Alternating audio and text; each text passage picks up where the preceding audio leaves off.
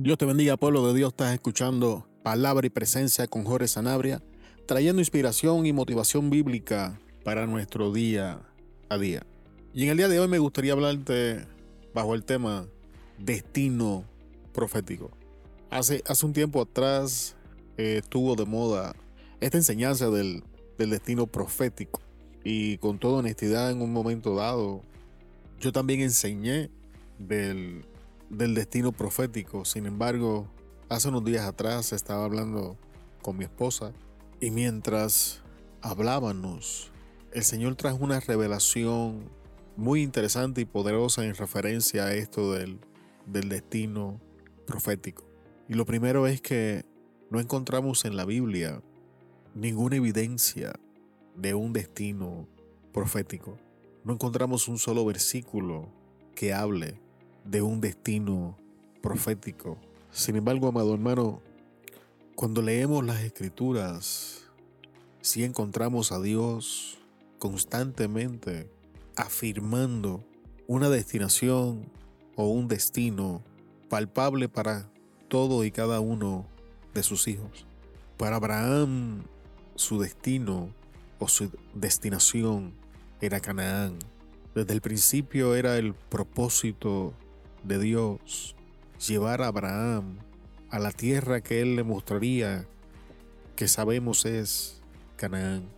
Para el pueblo de Israel, la destinación era salir de Egipto y entrar a Canaán, la tierra donde fluía leche y miel. Para David, su destinación era ser el próximo rey de Israel. Para nuestro Señor Jesús, aquí en la tierra, su destinación era la cruz en el Calvario para salvación nuestra. Y para todo y cada uno de nosotros, sus hijos, Dios ha planificado una destinación individual y una destinación global para nosotros.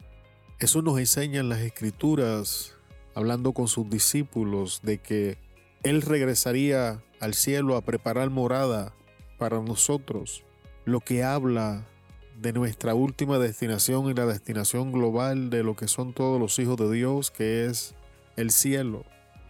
Pero mientras estamos en la tierra, todo y cada uno de nosotros tenemos una destinación, tenemos un destino que ha sido preparado para cada uno de nosotros.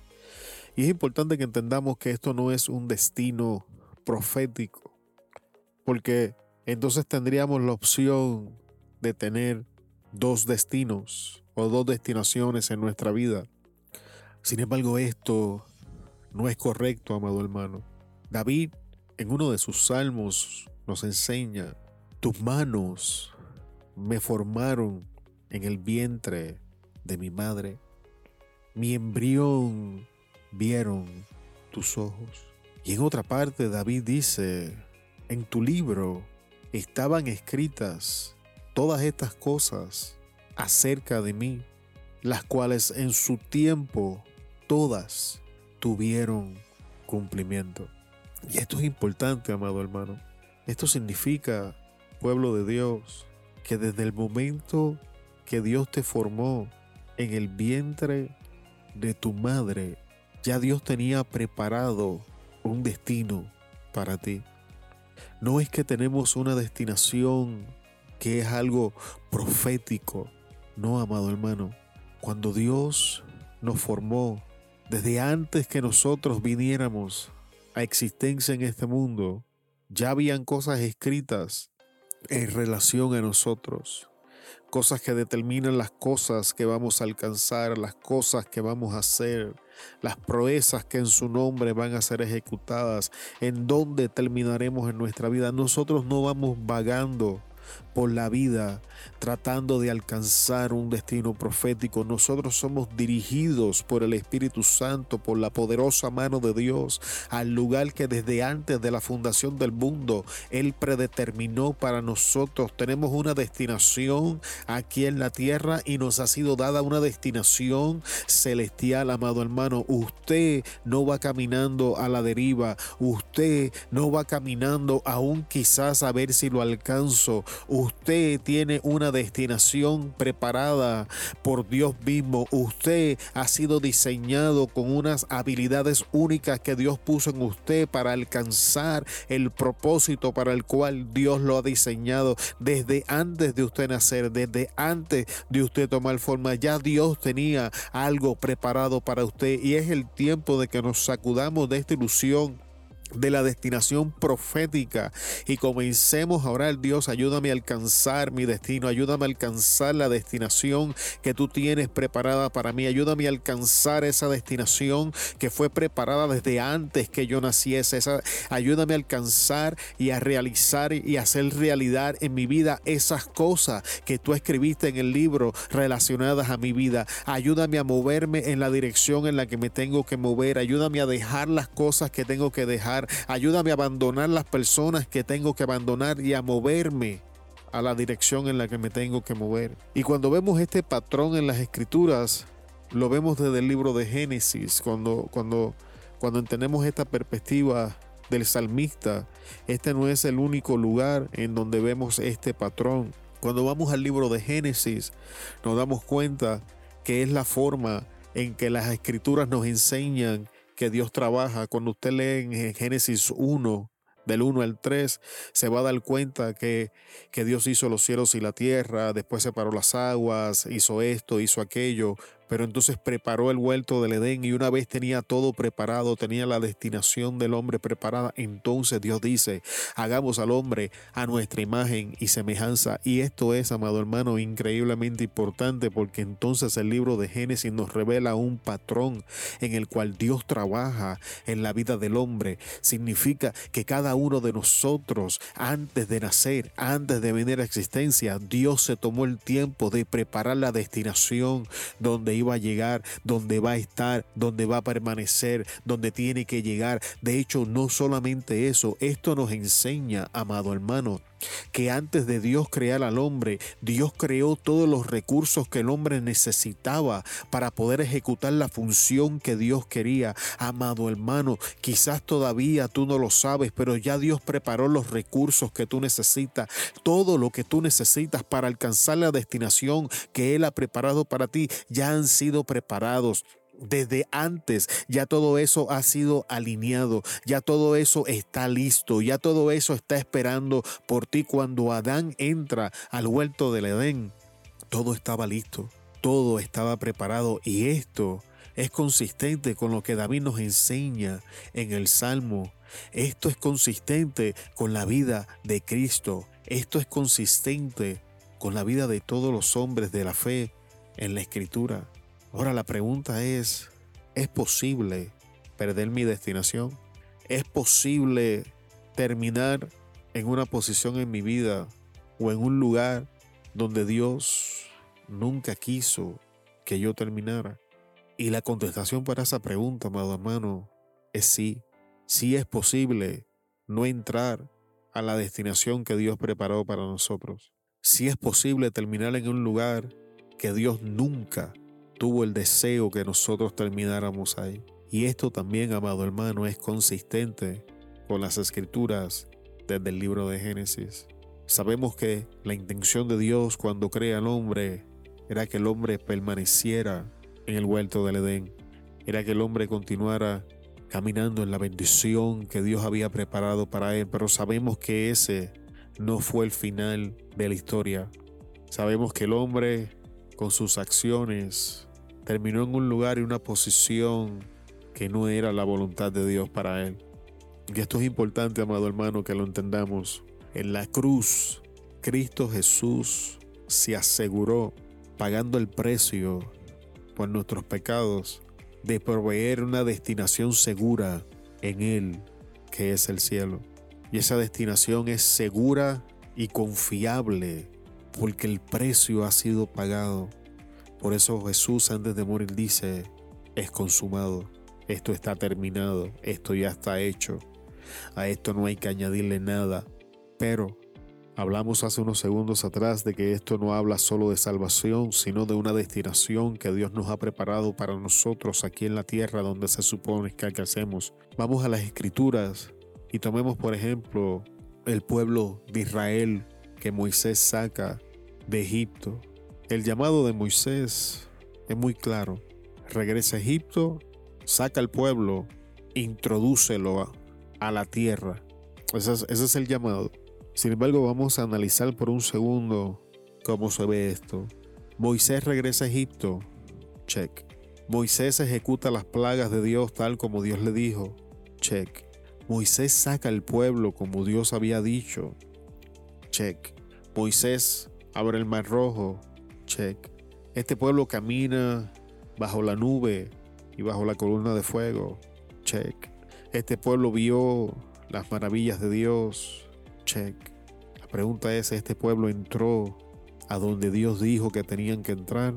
Aquí es donde se ponen las cosas malas, no. La primera generación que sale de, de, sale de Egipto terminan en un lugar que nunca fue la voluntad de Dios. No era la voluntad de Dios que ellos terminaran muertos en el desierto. Pero las decisiones del pueblo, la rebeldía del pueblo, la determinación de pecar del pueblo y de resistir los estatutos de Dios, llevaron al pueblo a un lugar y a una destinación que nunca fueron el lugar que Dios había preparado para ellos. No solamente eso, amado hermano, como Moisés no tuvo la capacidad de dejar ir a este pueblo, este pueblo lo, arrastró con ellos al mismo lugar. Y un hombre cuya destinación era entrar a la tierra prometida, tampoco entró. Y ya tenemos una enseñanza hablando de las razones por qué Moisés no, no entró y la oración de Moisés, así que hoy no vamos a profundizar porque esa no es la intención de, esta enseñanza o esta corta exhortación. Es la intención de este corto mensaje en el día de hoy, ayudarte a entender de que tienes un destino, de que hay una destinación palpable que ha sido preparada para ti y que Dios ha proveído todos los medios que tú necesitas y todos los recursos y que todas las habilidades que se necesitan para llevar eso a cabo están en ti, pero que tenemos que tomar la decisión de entrar en el camino que Dios ha preparado. Algunas personas tienen problemas con esto de la decisión. Algunas personas por alguna razón piensan que vamos en piloto automático que Dios ya determinó cómo van a ser las cosas y, no te equivoques, yo pienso que Dios sabe quiénes van a ser salvos y quiénes no. Pero la Biblia me enseña que Dios le da al hombre un derecho de elección.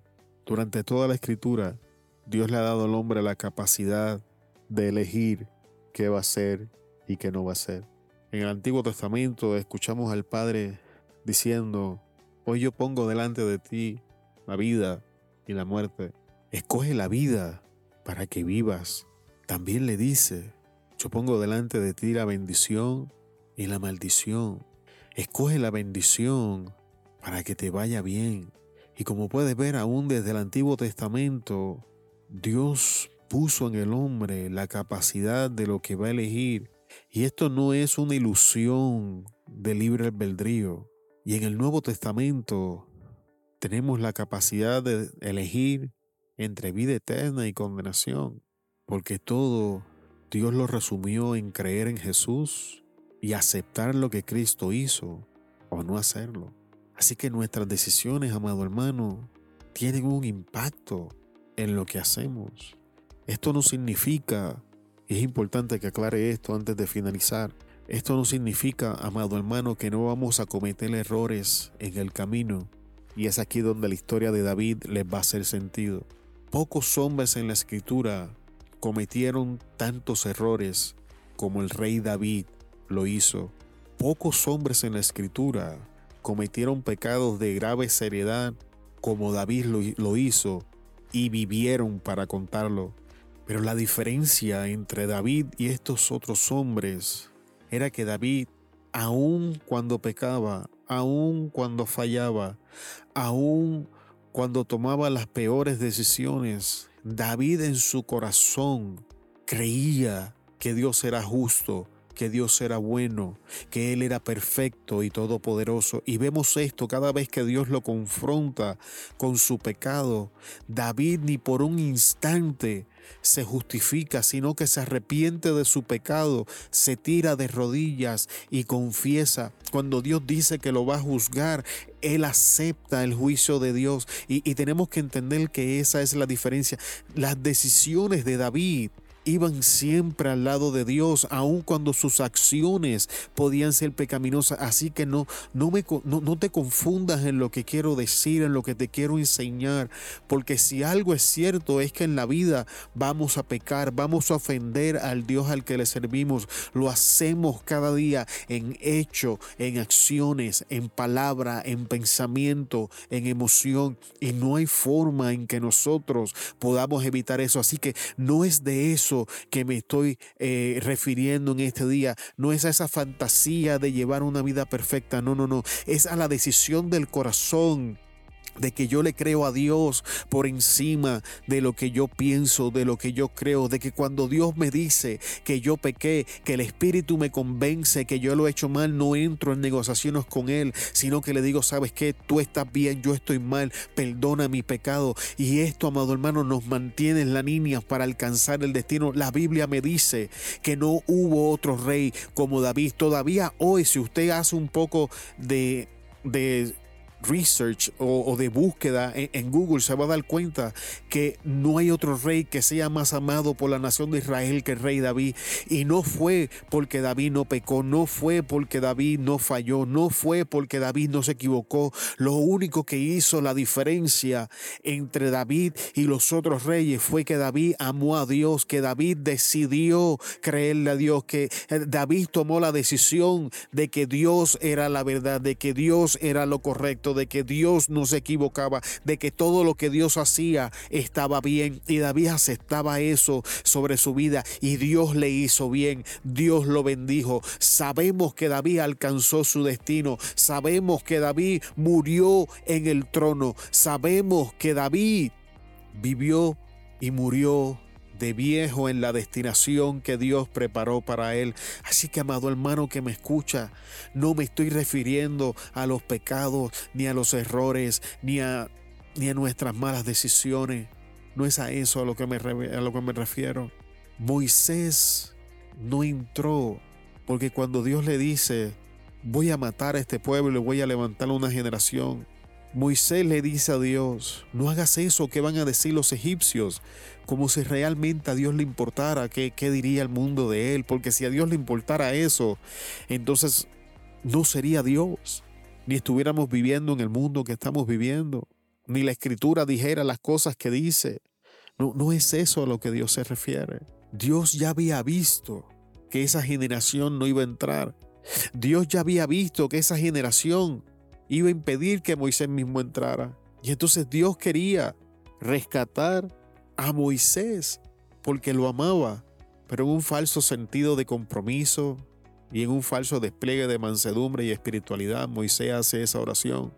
Dios se la concede, esta conversación la tenemos una segunda ocasión. Y en la segunda ocasión Dios abiertamente le dice, ok, no los voy a matar, pero quiero que sepas que este pueblo no va a entrar. Y el pueblo no entró, tal como Dios dijo del principio, no entró. Moisés no entró a su destinación por tomar la mala decisión de ir en contra de lo que Dios le estaba diciendo. Es importante, amado hermano, que entendamos que es a eso a lo que me refiero. Moisés se aferró a personas que Dios decía que tenían que salir de la escena. Vamos a aprender de lo que dice la escritura entender que Dios siempre está correcto, entender que cada palabra que sale de la boca de Dios es justa, es buena, es recta, va a ser la diferencia entre si alcanzamos la destinación que Dios preparó para nosotros o no lo alcanzamos. No hay un destino profético como nos han querido hacer ver. Nosotros tenemos dos destinaciones y ambas provienen de Dios. Los creyentes tenemos el cielo en Cristo Jesús y tenemos una destinación aquí en la tierra que va sujeta al propósito y plan de Dios para nuestra vida. Todo lo demás fuera de ahí Son nuestras decisiones las que nos llevan a terminar en un lugar que Dios no quiso. ¿Por qué no incluyo el infierno como una destinación? Porque no es la intención de Dios que nadie termine en el infierno. El infierno, amado hermano, es la decisión de aquellos que deciden rechazar la salvación que Dios ha provisto. No es una destinación provista ni planificada por Dios.